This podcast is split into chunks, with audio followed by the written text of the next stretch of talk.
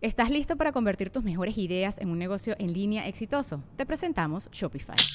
Tal vez no lo sabías, pero nuestro podcast More Than Mamis es un negocio y lo empezamos por supuesto para desahogarnos y hablar sobre la maternidad, no para convertirnos en expertas de ventas y del e-commerce. Así que sí, necesitábamos ayuda para vender nuestro merch y poner en marcha nuestra tienda. ¿Y cómo suena con Shopify? Llegó otra venta. Shopify es la plataforma de comercio que está revolucionando millones de negocios en todo el mundo. Ya seas un emprendedor desde tu casa o desde donde sea, Shopify es la única herramienta que necesitas para iniciar, administrar y hacer crecer tu negocio sin dificultades. Con Shopify puedo gestionar pedidos, envíos y pagos desde cualquier lugar, brindándote toda la información y estadísticas de tus ventas al detalle. Regístrate para un periodo de prueba con tan solo un dólar al mes en shopify.com barra sonoro, todo en minúsculas. Ve a shopify.com barra sonoro para llevar tu negocio al siguiente nivel. Shopify.com barra sonoro. Sonoro.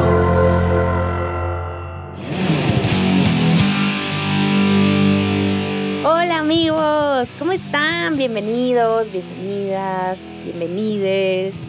Esto es Averiados, su podcast favorito donde hablamos de gente rota, gente enferma, gente averiada que hace música y que nos hace sentir lo mismo que ellos y en algunos casos, como el día de hoy, espero que no, no nos haga sentir lo mismo que ellos. Porque... Y, y yo soy Lors, comediante de medio tiempo, especialista en hacer comentarios fuera de lugar y conmigo están Coque, especialista en datos que no son útiles pero son sumamente necesarios y amante de ver el mundo incendiar. Hola Coque. Hola, ¿cómo están todos? Todos. Vamos a hablar del monstruo come galletas. De la ¿Vamos a hablar de variada, Plaza vida, la, la variada vida del Del monstruo. monstruo come galletas. galletas. Marihuana. ¿Han visto ese video? Sí. Es increíble, es muy viejito, pero es muy bueno. Muy bueno. Y también, ya lo escucharon, nos acompaña nuestro experto musical, productor, amante de pompis y del monstruo come galletas con mota, Shui. Hola, hola. Más de los, ¿cómo más de los están? segundos que de las galletas. Sí, sí, sí, sí, Sí, no, no me gusta comer gorduras. Oye, esa mamada. Eso. No como harinas. No, no como harina, güey. Soy celíaco, güey. Celíaco. Ay, por favor, Un saludo a toda la banda celíaca por ahí. Sí, sí. Oigan, pues están listos porque hoy les traigo una historia bien interesante. Para esto, primero voy a agradecer a Sam. Sam es una amiga mía que se fue a vivir a Canadá y resulta que nos descubrió, o sea, descubrió a herejes y luego hablamos, me dijo, oh, están hablando de ti y de otro podcast y yo dije, "Ah, sí. Fue coincidencia, ya no sabía que yo había estado en herejes eh, de visita y que teníamos averiados. Y entonces le conté de qué iba y me dijo, deberían de hablar de lo que vamos a hablar el día de hoy. Y me contó la historia y dije, "¡Ah! ¿qué Holy es shit. esta historia? Tenemos que contarla, por supuesto que sí. Así que Sam, cuando nos escuches, porque apenas va en el capítulo 2, eh, gracias, gracias. Es por como Game esto. of Thrones. Es como Game of Thrones. Sí, Es el capítulo eh, de la boda roja. sí.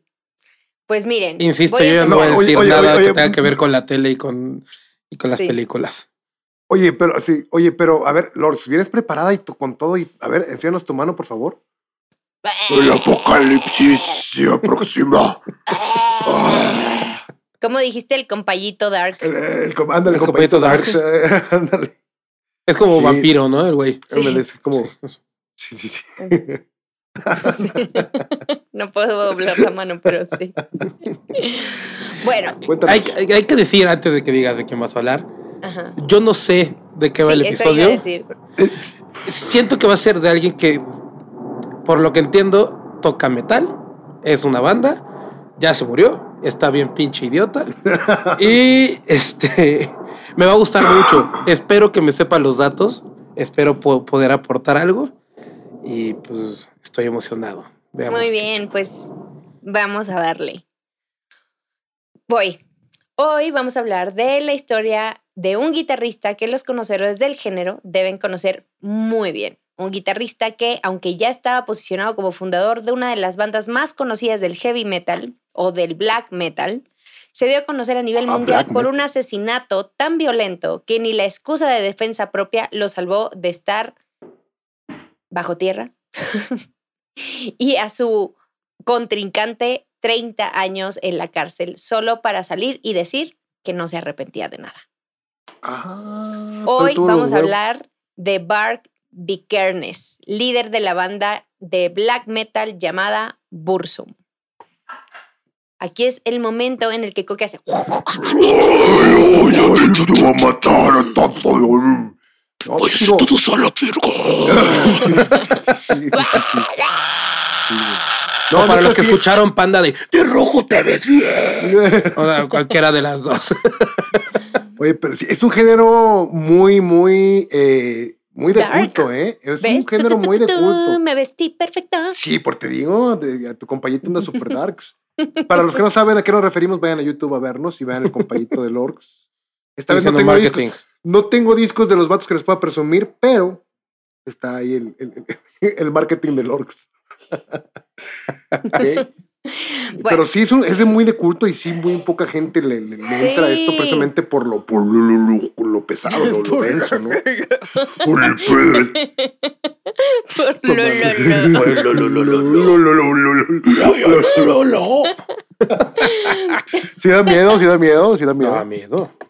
Da miedo. Pero bueno, empecemos por el principio.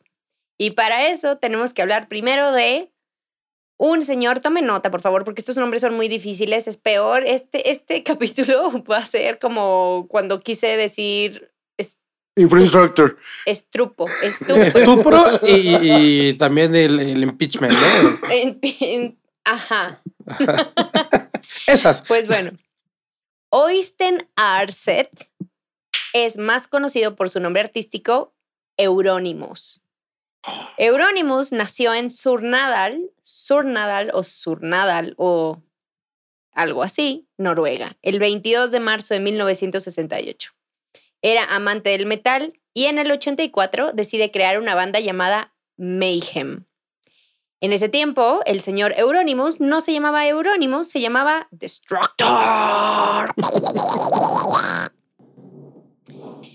Eh, cuando se unió a Mayhem, se cambió el nombre a Euronymous, que según el propio Arset significa príncipe de la muerte en griego. En- Sin embargo, no tiene una etimología bien construida, entonces eh, no significa eso. Lo que sí sabemos es que era fan del escritor de la Biblia satánica, Anton La- LaVey, y que en esa Biblia aparece un demonio griego llamado Euronymous. Euronymous. A finales de los 80, Euronymous funda su propia discografía, su, su- su propia discográfica llamada Dead Like Silence, basándose en una canción de otro grupo llamado Sodom. Oh. Al principio, Euronymous era muy nacionalista y solo quería firmar con bandas noruegas del mismo escenario musical, evidentemente. Pero luego permitió la entrada a bandas extranjeras de Suecia y de Japón. ¿Por qué es Es decir, importante de esto? Finlandia y de Suecia, nada más. Ajá, no, Japón. Islandia, no lo estamos hablando mucho. de K-pop. No me imagino a alguien de Japón haciendo Nunca he oído Hay bandas súper rudas de, de Sí, Japón. Yo sí, soy Japón. cero de y, eso, y entonces tocan no tengo idea. súper cabrón. ¿En serio? Sí, bueno, sí, sí, sí, sí. pues eso explica por qué el señor dijo, órale va, entrele. ¿Por qué es importante saber esto? Por nada. Solo es un dato interesante. Dato cultural. Ok, es un dato coquesco. Ajá, exacto. Dato coquesco Completamente porque Coque hoy no va a tener tantos. No, no, no, de hecho no. De, Sí, de te hecho lo- no te- tengo te- te- ninguno. No tengo ninguno. Yo tampoco voy a poder hacer spoilers ni nada. o sea, está- Sí, sí, estamos- Es- Lord está robando la chamba a todos hoy, otra vez. bueno, a principios de la década de los 90, Euronymous abrió otro negocio llamado Hellbet, que significa infierno. Una tienda de discos enfocada totalmente al género y donde terminaba conociendo fans y gente amante de este tipo de música, por lo que en este mundo Euronymous era bastante bien conocido y se relacionaba con bandas que tomaron fuerza en esa época en la misma escena musical. Por otro lado, en la misma escena existe otro artista llamado, y aquí empieza a ponerse interesante, empiecen a tomar nota de los nombres, es muy difícil. Bark Vikernes. Que nació el 11 de febrero de 1973 en Bergen, Noruega. Güey, sí sabes que me sorprende muchísimo. Si ustedes no sabían, amigos, yo, mi apellido, Johansen, es de Noruega. Eh, lo digo incorrectamente porque evidentemente no sé hablar noruego y lo digo tan mal como estoy diciendo estos nombres. Y tenía la esperanza de que contando una historia noruega fuera a encontrar mi apellido, pero resulta que no, que mi apellido es como Pérez. Allá, entonces. eh, estoy muy triste por eso. Cierro paréntesis. Eh, bueno, pues nació en Bergen, Noruega, y realmente se llamaba Christian, aunque al fundador, eh, a- bueno, no, no voy a decir el nombre de la banda todavía, aunque a Vikernes no le gustaba y cambió su nombre porque odiaba el hecho de que su nombre significara Fuera cristiano Claro. por lo que lo sustitu- sus- susti- ah, sustituyó. Lo por- cambió. Ajá, lo cambió. Fácil. No te compliques, por favor. Lorena. Ya vas, a, ya vas a estar El diciendo muchos Larus. nombres nórdicos, güey. Sí, sí, sí. Usa para el, que el español fácil. En Sí. español fue- Por lo que lo cambió por Varg, que en noruego significa lobo. También era conocido como Count Grishnak, o sea, Conde Grishnak. Pero ese nombre no pegó. Entonces se quedó Varg. Porque estaba muy similar a Krishna, entonces. Sí. Era como Dijo, Cristo. Krishna. sí, Seguía, chinguele que chingue con el Christian. Entonces, Sí, sí, sí, dijo mejor no. mejor no. Bueno, entonces alrededor del 88, con 15 o 16 años, Bark formó un primer grupo llamado Kalashnikov, nombre que pronto fue cambiado a Uruk-hai. Pero era un grupo poco serio, por lo que rápidamente se deshizo de la banda y no le gustó. Y fue en el 89 que conoció a los miembros del grupo Old Funeral y colaboró con ellos durante dos años. Ese sí No te salió encontré- bien, Sí, ese nombre. ¿Quién sabe por Ha, qué? ha ido mejorando, ¿eh? Sí, sí, sí, voy mejor. No encontré cómo es que colaboró con ellos, pero bueno, estuvo en esa banda y después se enfocó en su proyecto personal, el que llamó Bursum. Sus integrantes constaban eh, de él y él.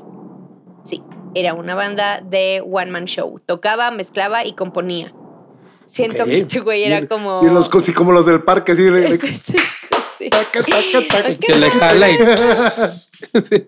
Sí, sí, Ajá, sí, sí. Me imagino, me lo imaginé así, pero este, imagínense un güey de pelo largo, cara blanca, porque sí se, sí se pintaban así, cara nórdico. blanca y así ojos jalados negros, boca, así como si le hubiera dado un blowjob a alguien que sí, un payaso dark, porque está todo negro de aquí. Un beso negro, tal vez. Ajá, sí, también. Ew. No. Un, un beso en las que, pompis. "Eh". Un beso en besito en las pompis. pero un poquito, poquito más adentro. Pero más darks. Como hay versión Darks, hoy, hoy es todo así. Sí, sí. Fue todo dark. Un besito en las pompis bien darks. Eh, Sí. a decir bien dado. Hay para gustos. Hay de todo. Y bueno, el primer álbum de Bursum se llamaba simplemente Bursum. ¿No? Es, es bien complejo este señor. Y salió a la venta en marzo de 1992 a través de Dead Like Silence Productions, sello propiedad de Eurónimos. Ah. Y como esto era un negocio redondo, las copias se vendieron en Helvet. Euronymous Decimus Meridius. Ese mero. Exacto. Era griego, ¿no? Sí, sí, sí. Ahí está todo. Hijo de Odín. Pues ahí voy, espérame. Ya llego. Eh, y bueno, las copias se vendieron en Helvet, que recuerden es la tienda de discos también de Euronymous. Fue así como Bursum se integró a lo que se llamaba el Inner Circle, organización a la cual se unirían casi todas las bandas del black metal noruego liderada por Mayhem. O sea, Por cierto- Euronymous. Ok, Por cierto, Inner Circle, bandota de reggae de los noventas. Escúchenla. Inner Circle. Narana, narana, nana. Recomendación. Ah, sí, sí, sí. El Inner Sí, Circle Inner también Circle. es el grupo que Claro. existía, pero no existía en The Office. Ah, Ah, claro. Había un Inner Circle. Oye, Inner Circle cuando también sale es una Michael Scott. película. Sí, sí. Y también el beso negro puede estar en el Inner y- Circle. y en el, Inner. Circle del, del beso de cada Darks que le diste ahorita. El beso Darks va en el Inner Circle también. Es correcto. Fíjate cómo hilamos todo el capítulo. Ahí está. Pum, pum, pum, pum, pum, Ya estamos pum. haciendo tu, Nos fuimos tu- así y pum, trabajo. volvimos, a- volvimos al punto. Adelante, prosigue, por favor. Muy bien. Literal. Paréntesis perfecto. Exacto. Según Vikernes, Euronymous no tenía dinero suficiente para el proyecto, por lo que Bark le prestó el equivalente a 5.100 dólares. O sea, te Un vas a una disquera para que te saque tu disco y le acabas prestando dinero a la disquera para que te saque tu disco porque no tiene bar. Exacto. Ajá, o sea, lo hubiera sacado solo, güey. ¿Qué crees, carnal? Dinero. Eh, ¿Te acuerdas que te dije que te iba a apoyar con tu disco? O sea, te apoyo porque tengo muchos contactos. Hagamos un intercambio. Soy influencer. Nos vamos 50-50, güey. Tú pones la lana, pones el talento, pones todo y yo pongo los contactos, güey. Es Perfecto. correcto. Pues sí, casi fue así porque el dinero no lo recuperó. De, aún después de que se vendieran las copias y su disco sí saliera beneficioso. O sea, sí le sacaron al pinche disco y como quiera el dinero no regresó. Esto evidentemente fue el inicio de unas pequeñas rencillas. Pequeñas. Esto sí fue pequeño al principio. No mames, creo que sí voy a poder hacer spoiler. ¿Ya Se balació con Erasmus. Erasmus, no, Ah, Jerónimo. Jerónimos. Se balació con Jerónimos. Con Erasmus. No mames, que es el guitarrista de Erasmus. No pudiste hacer spoiler y fallaste en el nombre. Chingado. Con Erasmus. Bueno, por otro lado, después de esto, Bark intentó crear su propia productora llamada Simo, Simofane o Simofane o Simofane, bajo la que apareció en agosto del alma. 93 Dead Some en Gang Bar. Ese mismo año, bueno, es que quisiera que lo dijera Coque en voz metal. Dead Some, Co- ¿Perdón? Dead Some en Gang Bar.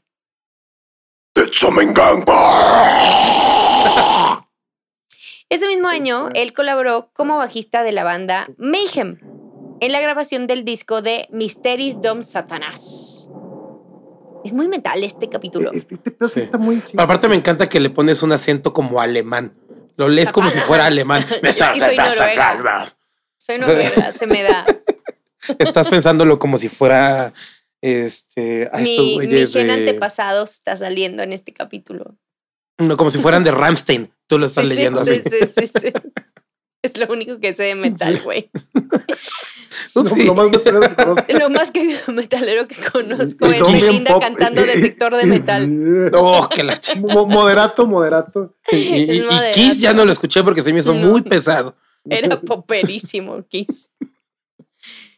Pero bueno, sin embargo, a pesar de los roces iniciales que tuvo con Arset, Bark se las arregló para que la tienda de Elvet y el sello Dead Like Silence tuviera la misma atención de antes por parte de los fans. Y ustedes dicen, ¿por qué? Acuérdense que había participado en el disco de Mayhem, entonces a él también le convenía que todo esto estuviera, Que jalaran. siguiera girando. ¿Y cómo es que hizo esto? Pues decidió el señor dar una entrevista para unos reporteros diciendo que estaba detrás de los incendios de las iglesias en Noruega junto con otros músicos, los cuales. Bark provocaba regularmente. Por lo No que hay, ma- Black- no, no- no hay marketing mal. no hay marketing. En el metal no hay marketing mal. De hecho, al contrario, yo creo que consiguió más seguidores gracias Pues mira, por lo que el black metal llegó a ser conocido mediáticamente. La entrevista produjo un gran revuelo. Los medios comenzaron a considerar el black metal como un género de músicos satanistas, criminales y asesinos. A través de la prensa, la policía noruega comenzó a investigar los sucesos, por lo que Bark fue arrestado, arrestado inmediatamente para después ser liberado al no encontrarse pruebas ni evidencias. Pero sí se habían incendiado las iglesias. contexto, para que tengan un poco de contexto. En esos años el metal era un movimiento muy fuerte en Noruega y se contraponía directamente a todo el tema cristiano. Por lo menos 10 iglesias cristianas y protestantes fueron reducidas a cenizas, provocando que el metal se convirtiera en uno de los géneros del rock más controversia- controversial de la historia. Increíblemente, la gran atención mediática que produjo esta entrevista y el arresto de Bark generó una mayor atención de los fanáticos del black metal a todo este movimiento. Sin embargo, y paradójicamente, esto coincidió con el hecho de que Euronymous, al no poder sostener la tienda Elvet, decidió cerrarla, causando decepción entre los fans. Pero aquí, según Bark, Euronymous, según Bart, según Bark, Euronymous cerró la tienda debido a que sus papás se lo ordenaron. Qué oso. Qué oso que tus papás crecieron. Ya te estás pasando de Sí, mamá. metalero, mijo. Ya. Ya bájale. Esa música ya. Ya bájale. Ya. Es hora de que sientes cabeza. Ya. Nomás quemo esta iglesia y ya me vengo a la casita. Acuérdate que la iglesia las quemaba Bark, no Eurónimos. Eurónimos fue el que cerró la tienda porque sus papás lo regañaron. Ah, sí, es cierto, perdón, perdón. Por el cagadero de Bark. Sí, Me sí. Y fue por estas fechas que Bark acusaba El, a el de la Eurónimos. disquera sin lana, el de la disquera sí, sin sí, sí, discos. el de la disquera sin varo. Eh, y fue por estas fechas que Bark acusaba a Euronymous de ser un estúpido, un necio y un tarado, que no solamente no aprovechó el momento para generar mayor ruido hacia el black metal, sino que además quería ser siempre el centro de atención y controlar toda la escena del black metal noruego, por lo que ya no lo consideraba extremo. Se vendió, y- se vendió. Bark decidió alejarse totalmente de cualquier cosa que lo relacionara con Euronymous, quien a la vez comenzó a conspirar contra Bark. Pues Bark se enteró a través de varias personas que Euronymous quería matarlo y torturarlo. En ese tiempo, ambos artistas se odiaban tanto que eh, estaban peleando por los fans, ¿no? Inclusive decía así como, güey, yo soy más famoso, mi banda es más famosa, ah, sí, pues mi equipo es más famoso. ah, sí, Guitarristas pues, metaleros dijiste, ¿verdad? Sí, pues uno era guitarrista y el otro era gente multiinstrumentista. Guitarrista metalero. Sí. Anyway, Yo toco más rápido y más chingón que tú, fíjate. yo grito más fuerte porque me enfermé. Sí. Euronymous había Oye, pero sido. ¿quién se, que- que por- lo quería matar y torturar? En ese Sí. orden. Sí, sí, sí. Bueno, lo quería torturar y matar. Y aparte era tonto el güey. Pues mira, ¿qué me estás diciendo? Necrófilo. No, no, no, ¿Qué no a ti, al güey a este. La ch- Uno ya no puede hablar en este podcast porque Pues bueno, Euronymous había sido detenido recientemente por haber herido a unos chicos con una botella de vidrio, por lo que Bark tomó muy en serio la amenaza. Claro, porque romperle la botella en la cabeza a alguien y torturarlo y matarlo es lo mismo, güey. Bueno, en el- en- aquí en el Estado de México sucedió así. Bueno, Y fue un guarura con un niño. güey. O sea, no, Sí, no- es cierto. no eran satánicos. sí, es cierto, es cierto, es cierto. Yo tendría Bueno. miedo.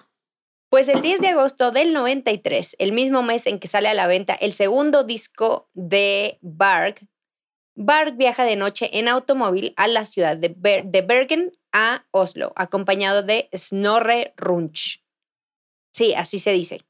Fundador del grupo Thorns. Y decide ir a la casa de Eurónimos para enfrentarse con él y hablar de los rumores de amenazas que estaban corriendo por ahí. ¿Qué pedo, hijo? Para ¿Que me esto- quieres filetear? No, para esto le habló por teléfono y le dijo, No te la sabes, valedor. Pues, ¿Que me quieres andar fileteando? ¿Qué, hijo? ¿qué me estás diciendo? Órale, órale, qué caliente, papi, Pónmelo qué caliente, papi. Órale. Ah, ¿Es- ¿Esa fue la que le aplicó? no, casi. Le habló por teléfono y le dijo, oye, compa, resulta que el otro yaco que se rompió. Le dijo, oye, pues te quiero contar sobre un contrato que está por ahí y como tú eres dueño de una casa productora, pues quiero que platiquemos. O sea, sí iba con el pinche colmillo Ujú. Snore se queda esperando en la calle mientras Bark entra a la casa de este Arset.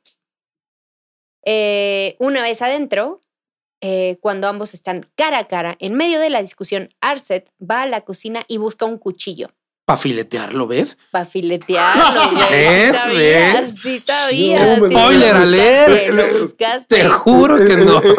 Estaban en Oslo o en Ecatepec, güey. A ver. Sí, ya no me quedó claro, güey. Pues va por un cuchillo e intenta apuñalar a Bark, pero como todo un Tom Cruise escandinavo, este lo esquiva y le quita el arma de la mano. Arset corre por el edificio, baja las escaleras y Bark lo alcanza en medio de las escaleras y lo mata con el mismo cuchillo de Arset. La autopsia reveló que había un poquito de saña en el ataque de las escaleras al determinar al menos 23 heridas de arma blanca, dos O veces sea, en la cabeza. carcelero de. Dos veces en la cabeza. No. Eso que hiciste tiene otra connotación cuando no, te- cuando no se te ve. Cuando estaba en la mitad haciéndolo, dije, ching, ya vale. verga". Se llama El Costurero. Esa pose se llama El Costurerito. El, el sastre. Huevo. No puedo. Sí, ya era muy tarde para recular. Oh,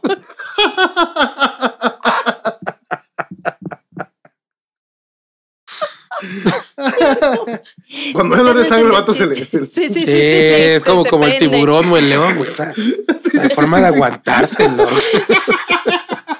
Cuando llega, llega. Si usted no sabe de qué estamos hablando, por favor, vaya a YouTube para que vea lo que hizo Shui.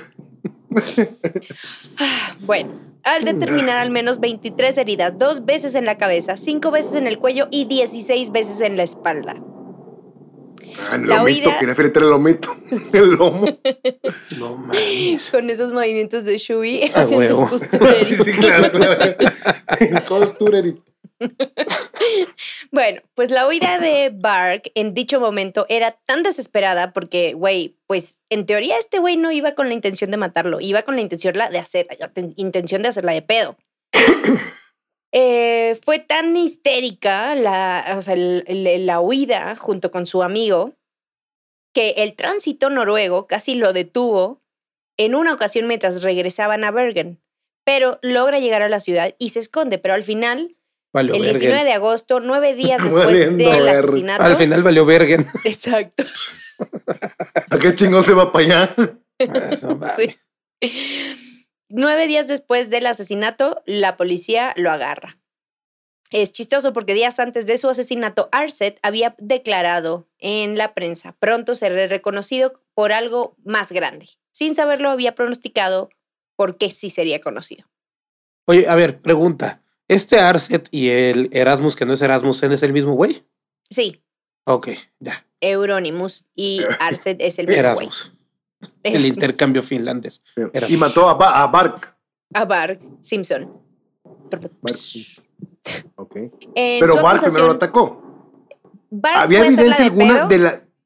No, Bark mató a, a Euronymous, ¿no? A ver, solo el resumen. Bark fue a hacerla de pedo porque Euronymous, o sea, Arset, decía que lo quería eh, matar y, eh, filetear. y filetear. Ajá. Mm. Pues le quería hacer algo. Y entonces Bark fue a su casa y le dijo, ¿qué pedo, qué pedo, qué pedo? Y entonces el Euronymous fue por un cuchillo, quiso filetear a Bark y Bark se lo quitó y lo terminó Sí, matando. ¿Cómo ves así que me quiso acuchillar? Sí, mira. Ahora la bebes Oye, o la derramas. La picó? Ahora la y luego la dicen que yo, yo Sí. soy el del pedo. El perro. Sí, sí, sí. En su acusación por asesinato se incluían también cargos de piromanía hacia varias iglesias centenarias noruegas. La imagen de los Oye, restos oye, calcinados. Ajá. ¿Había, ¿Había evidencia del ataque primero? ¿O, no- o, o, no- o se lo esquivó así y no les tocó ni No, no, no, esto es y- contado por eh, Bark y por el compa que estaba en la calle. Por los que Eh, están vivos, Ajá, evidentemente. exacto, exacto. Por los ganadores. Es Por los ganadores. Eh, la imagen de los restos calcinados de una iglesia eh, fue la portada de la primer versión de Aska. Y existe también una edición pirata de uno de los discos cuya contraportada incluye un recortable de una iglesia junto al texto Quema tu propia iglesia. O Sin sea, sí le embargo- valía madres. Sí, sí, sí. Sin embargo, Ber- Barg eh, no ha admitido ni desmentido los hechos hasta la fecha. Así, sin más evidencia que testimonios de otros que también participaron en la quema de iglesias, se le condena a prisión. Como antecedente, esto es in- interesante, esto es muy interesante, antes de avanzar, les cuento que hay una teoría por ahí que el primer vocalista de Mayhem era un noruego que se hacía llamar Dead y pues tenía una fascinación muy fuerte con la muerte. No era depresivo ni suicida ni nada, solamente que Solo estaba necrófilo. en así le no, le encantaba todo el tema relacionado a la muerte, no la necrofilia, la muerte en sí. Y eh, Como, o sea, el vato acá en México con la Santa Muerte estaría con madre. el vato Sí, se hubiera sido feliz. Sería el, como la Santa Muerte, la- enorme. La peregrinación, exacto, la peregrinación, el que trae la bici. ¿La pere qué, Laure? ¿La pere La qué? peregrinación. la peregrinación. ¿Dónde está en Tultepec, no? La Santa Muerte, la que está grandototototota. No sé. Bueno, por ahí creo que hay una que está cabroncísima. No sé, No, no, creo sé que dónde dos está. metros y. No, mucho más de dos, que dos metros. Seis metros, una madre así. Ahí, ahí el Death, puta, puta. Sí, Como Juan Diego. el- Sí, sí, sí. como gordo en tobogán.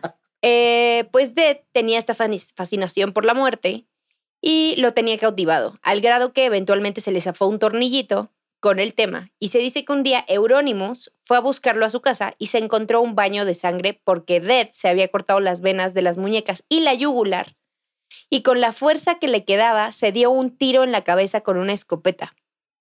En la línea de tiempo, eh, nunca queda claro si Euronymous llegó y lo encontró muerto o llegó y este güey todavía no se disparaba y Euronymous lo dejó.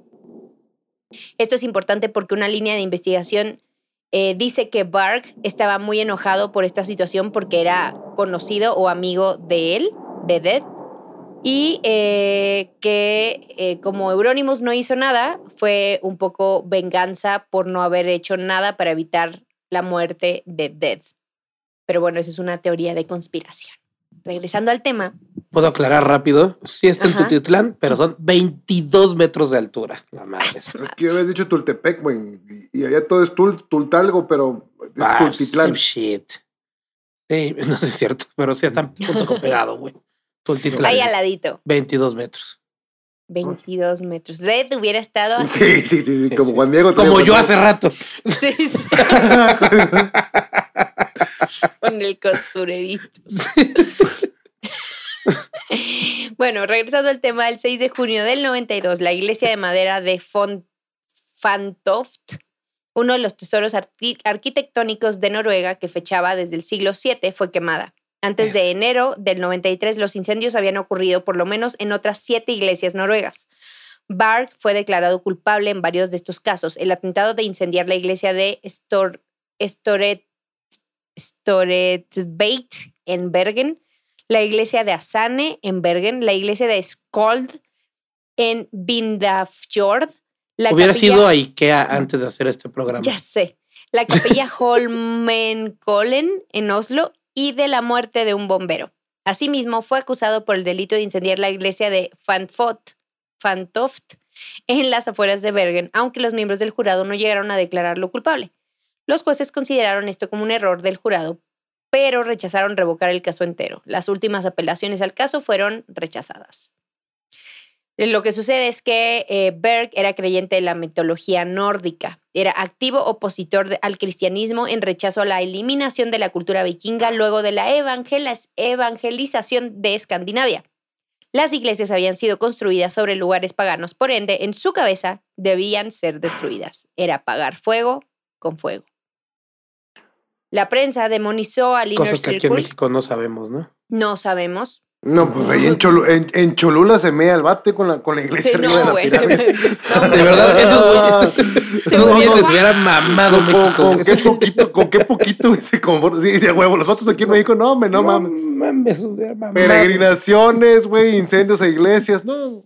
No, ese güey en, en Puebla hubiera estado de que, oh my God.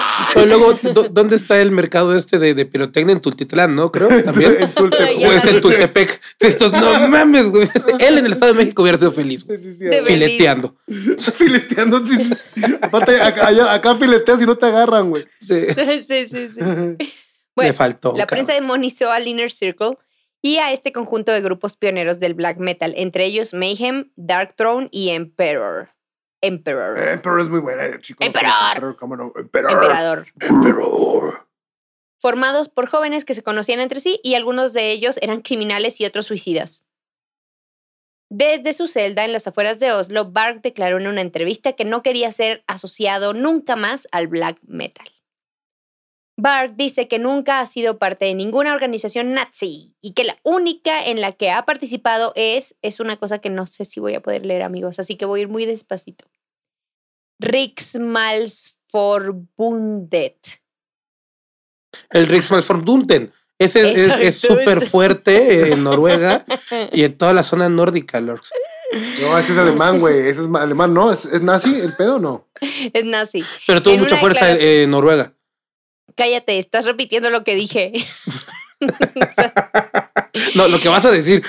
En una declaración de julio del 2005 en su sitio web titulada The Nazi Ghost, el fantasma nazi, Declaró que no tenía nada que ver con los nazis. Bark afirma que aunque ocasionalmente usó el término nazismo para describir su base ideológica, él ya no se autodenomina nazi. Tras 16 años encarcelado, Bark salió de prisión bajo libertad condicional el 24 de mayo del 2009 y lanzó su primer disco posterior al encarcelamiento, llamado Velus, en el 2010, editando consecuentemente los álbums Fallen 2011 y Umskiptar en 2012. ¿También meta- de metales? ¿De- de Sí, metal? obvio. Ay, ya no Pero es quiero que ya no ser- ya no sí, quiere ya nada no- que ver. No, ya no quiero tener nada que ver Me- hasta que salga de la cárcel y le pueda sacar varo. Pero no tocaba black metal ahora. Ahora era death Ahora- metal. Ah, sí. Sí, Exacto, era diferente. Sí, Yo sí, creo sí, que el güey se confundió un poquito con la cuestión de lo del nazismo y eso, con el nacionalismo. Ándale. Porque todo lo que has hablado ha sido de un güey súper nacionalista que chinga su madre. No, es que esos son los principios del nacionalsocialismo, en teoría. Claro, Ya luego claro. fueron O sea, llevados al tiene- extremo por Hitler, Exacto. ¿no? Pero Totalmente. ajá. Entonces yo creo que lo que le hacía eh, afín era toda esa parte del nacionalismo. Es correcto. Y bueno, ya sabíamos que se juntaba con gente muy nacionalista, porque broma a un lado, eh, Euronymous, pues sí, sí, solo quería bandas noruegas y apoyar el movimiento y este círculo interno que generó, etc. En fin, vivió durante un tiempo en una granja en Telemark, Noruega, trasladándose después a Francia, donde reside en la actualidad con su mujer Marie Cachet y siete de sus hijos. Tiene ocho. Tibar, Baldur, Sovili, Eloy, John. Maya y una hija nacida en marzo del 2021. Dándose la- Ragnar, Sí, casi, ¿no? Sí. sí, casi. Dándose a la tarea de construir su propia casa eh, en una localidad rural en la región de Limousin. Vikernes, o sea, Berg, eh, tiene una hija de un noviazgo anterior en Noruega. Por eso es que dije siete de sus ocho hijos. En marzo del 2013 salió a la venta el documental For, Forebears Ancestros, eh, dirigido por Marie Cachet, que cuenta con música sin publicar de Bursum como banda sonora. Parte de la música de esta banda sonora, así como otras composiciones, fueron lanzadas en el 2013 en un álbum conceptual de música puramente electrónica, esta vez, al estilo de los viejos álbums compuestos mientras Berg estaba en prisión. Este álbum se llama Sol Austan Man, Mani Vestan, al este del sol y al oeste de la luna. Cuando han entrevistado de- a Varg música sobre las... Sí. Cuando han... pues son noruegos. Sí. Cuando han entrevistado a Bark sobre el asesinato y le han preguntado si se arrepiente, la respuesta es... No, Es correcto. se No, lo ganó. la se lo excusa es que él sabía que si no mataba a Euronymous, Euronymous eventualmente lo iba a buscar y lo iba a matar a él. Entonces era una cosa de o él o yo. Y así, esta es la historia de Bursum y... De cómo mi vida se transformó. No. Que me Entonces, abajo lo que nunca pensé. Justo es, eh, pasamos del metal al príncipe del rock es, que yo traigo ese pedo de Inner Circle. Ahorita ando muy, muy este, de color. Ando así Andas como muy creativo, andas muy color. creativo. Sí, sí. Bueno, ando un poquito menos calimba que el, que el Chubi, pero. pero ando creativo, ando creativo. Y bueno, Oye, esa es la historia, triste. amigos. Qué locura, ¿no? No manches. Oye, pero entonces. El vato ya está libre y todo el pedo, ya con sus siete libre, hijos. tiene siete hijos, ocho hijos. Vive en ahí. Francia, vive en Francia. Y todavía lo aceptó Francia. Sí, vente, no hay pedo. Sí, de pedo aquí como que puede estar pasa a un condado. Sí, exacto. ¿Vas a construir tu casita? Está bien. Sí, ponle aquí, ponle aquí, pero amedrentar una raza, güey. Entonces, pues así las cosas con este grupo, estos grupos metaleros. Quiero que se imaginen que estos dos grupos eran como Nirvana y díganme otro de la época. Pearl Jam, así, así, así, Ándale, tal cual. Pearl Jam y Nirvana. Este era ese nivel de éxito en Noruega. Eran súper conocidos, no eran cualquier grupito que andaba ahí probando por De primera vez. O sea, Eddie Vedder ya llega y estaban. feletea al Kurt.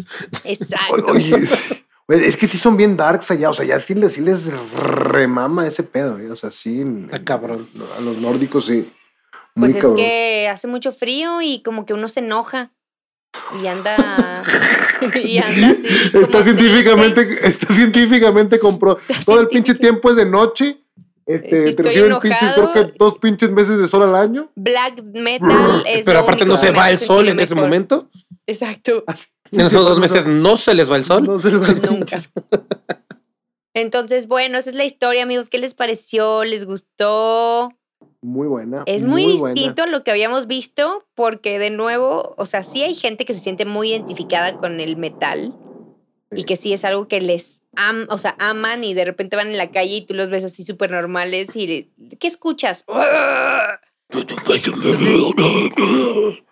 Es un género muy, muy celoso también. O sea, como que esa raza nada más escuchan ese pedo y, y- y no tienen oídos para otra cosa. ¿eh? O sea, es un género muy. Son muy fieles.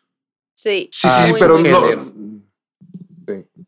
Entonces, pues es distinto a todo lo que hemos escuchado en el aspecto de el género, pero la realidad es the same shit en todos los géneros, güey.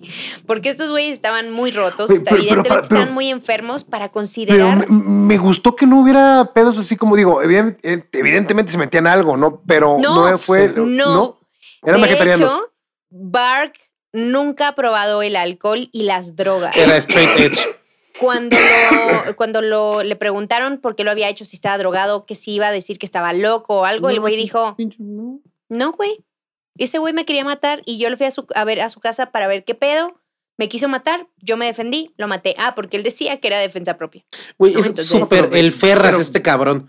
Es como el Ferras este güey. el- el- Entonces, no, al menos él, él no tenía nada de drogas, alcohol, ni ninguna, en teoría, enfermedad mental. Yo creo que sí la tenía de alguna manera, porque para considerar decir, güey, defensa propia, 23 puñaladas. No, no mames.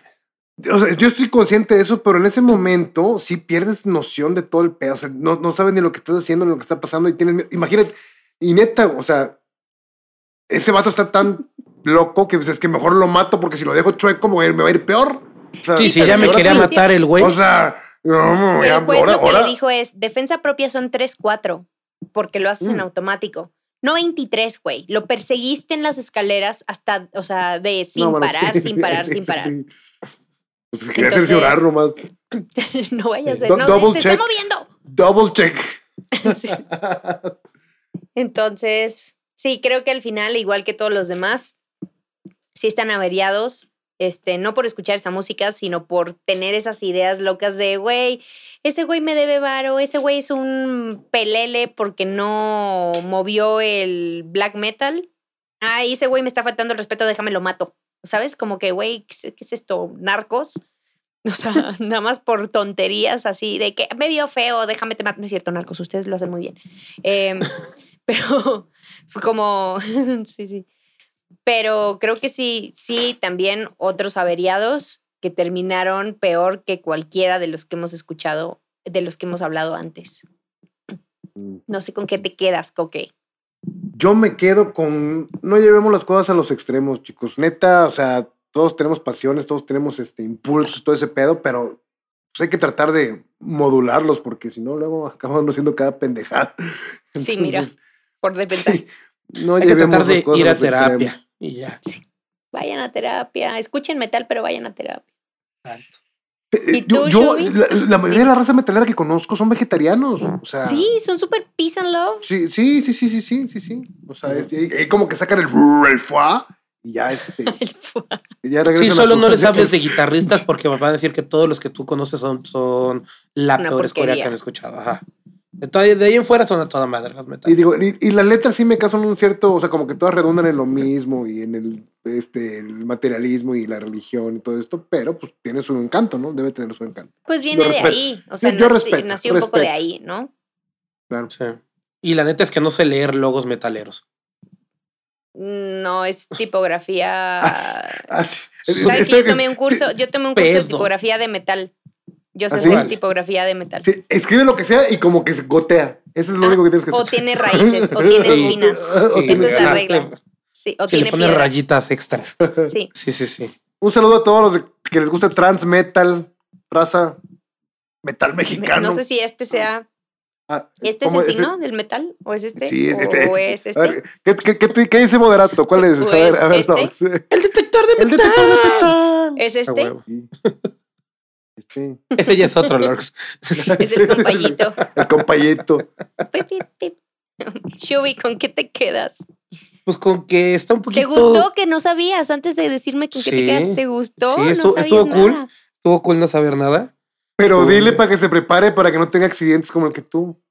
Luego, así ya sabe de qué vas a hablar y pues se puede preparar. Se avienta uno antes de que empiece el- Antes uno, de que mientras va improvisando, pues Antes de que se el deja ir. Uno se deja ir mientras va improvisando y pues no se vale. Pero bueno. No Eh,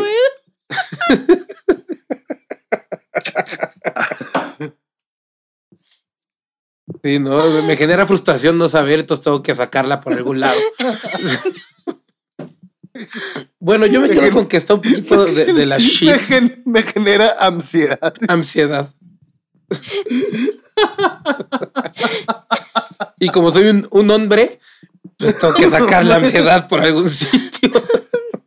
No conocemos otro, otra forma de liberarla, güey. Ni el FIFA ayuda en eso. güey. No mames. Por favor, Bueno. amigos, vayan a YouTube a ver a Shubi hacer eso. Y lo borra mientras edita. y solo quedo como idiota diciendo, vayan a YouTube, vayan a YouTube. Y yo, ja, ja, ja. Este, no, te digo que creo que está un poquito de la shit. Que si este güey, o sea, si fileteó a un cabrón, este, esté tan campante en Francia disfrutando de su vida. su Solo 15 familia, años, güey. Y todos, 16 creo, ¿no? 15. 16 años, o sea, O sea, 16 creo que años. es una, es una, es una mamada. Y digo, le voy a hacer una comparación un poco estúpida, pero mi mamá siempre ha dicho que, que no, no digo que mi mamá es estúpida, ojo. No tiene nada que ver una cosa con la otra, pero no, a ver, deja termino y ya vas a ver. Lo voy a comparar con el fútbol y creo que compararlo con fútbol, la muerte y eso no tiene nada que ver y es ¿Qué está estúpido compararlo. Pero no, mi mamá es muy inteligente y por eso la estoy citando. Este, creo que, que ella siempre ha dicho que si un futbolista daña a otro, o sea, lesiona a un futbolista, pues se le hace súper injusto que, que este jugador que lesionó no tenga ninguna consecuencia más que una roja, tal vez, dos partidos sin jugar y seguimos. Y el otro güey se puede reventar dos años en terapia o tres o demás, O ya simplemente no poder chingada. jugar. Ajá, y el otro güey sigue como si nada. Entonces mi mamá siempre ha dicho que el castigo debería de ser igual que el jugador que, lesionó. Que la Ajá, exacto. Si, si el jugador no, no puede jugar seis meses porque está en terapia su madre, este carnal no debería de poder jugar, ¿no? Entonces, yo creo que si ya desviviste un güey, pues creo que no tienes derecho a Que estar. te desvivan a ti. No, no, no, no, no tienes derecho a tener una vida en sociedad. Sí, total. Yo estoy de acuerdo y se me hace, porque aparte, güey, salió, le preguntan, ¿te arrepientes? No. Y, aparte es con saña, ajá. Cuatro o cinco discos a los que les va bien, tengo esposa, ¿sabes? Como, y la familia de Euronymous, por más shitty que haya sido el güey, Claro. pues Sí, ya no, está. pero a lo que voy es, eh, fue, una, fue, una, fue un asesinato. O sea, no fue una muerte accidental, fue con dolo. Este, entonces creo que, que, digo, los homicidios imprudenciales creo que se pueden castigar diferente, pero los asesinatos este, con dolo sí deberían de tener su... No, güey, me acordé del costurerito, güey. No mames, yo acá bien pinche trado y... No, güey. con... Es que de repente te acordé. Me pasa. Bueno, ya vámonos, ¿no? Bueno, por favor, antes de ir, no, sí, irte, irnos, eh, ¿dónde te pueden encontrar, Coque? Ya te andabas yendo tú. O mejor dicho. Viniendo. No. ¿Dónde te pueden encontrar, Coque? Just for the Record Music en Instagram. Muchas gracias a los que me siguen y pues esperemos que pronto sean más. Ándenle, síganlo.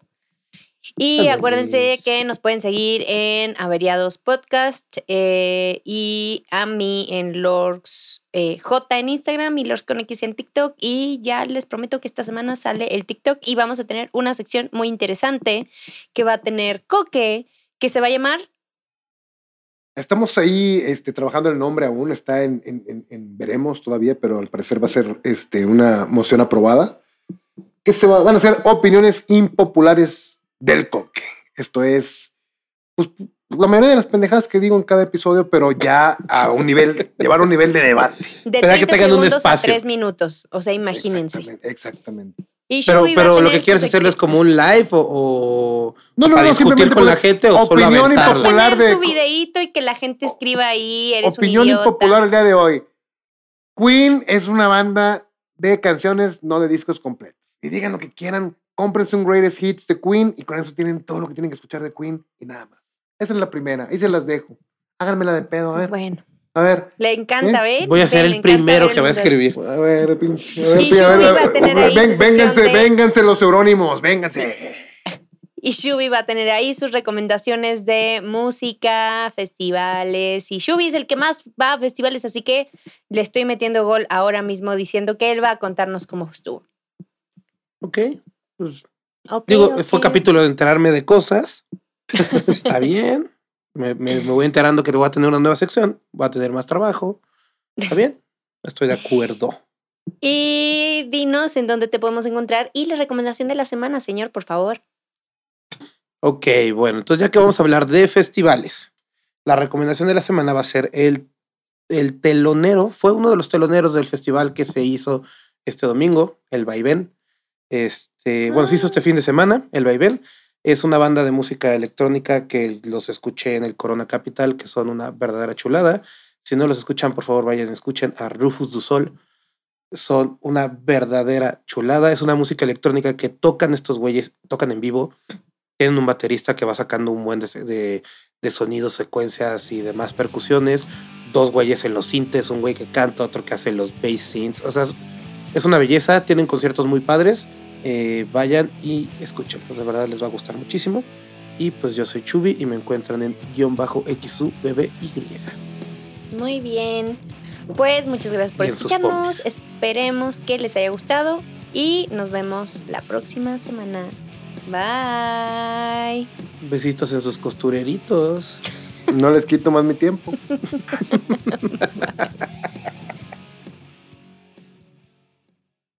¿Estás listo para convertir tus mejores ideas en un negocio en línea exitoso? Te presentamos Shopify. Tal vez no lo sabías, pero nuestro podcast More Than Mamis es un negocio y lo empezamos por supuesto para desahogarnos y hablar sobre la maternidad, no para convertirnos en expertas de ventas y del e-commerce. Así que sí, necesitábamos ayuda para vender nuestro merch y poner en marcha nuestra tienda. ¿Y cómo suena con Shopify? Llegó otra venta. Shopify es la plataforma de comercio que está revolucionando millones de negocios en todo el mundo. Ya seas un emprendedor desde tu casa o desde donde sea, Shopify es la única herramienta que necesitas para iniciar, administrar y hacer crecer tu negocio sin dificultades. Con Shopify puedo gestionar pedidos, envíos y pagos desde cualquier lugar, brindándote toda la información y estadísticas de tus ventas al detalle. Regístrate para un periodo de prueba con tan solo un dólar al mes en shopify.com barra sonoro, todo en minúsculas.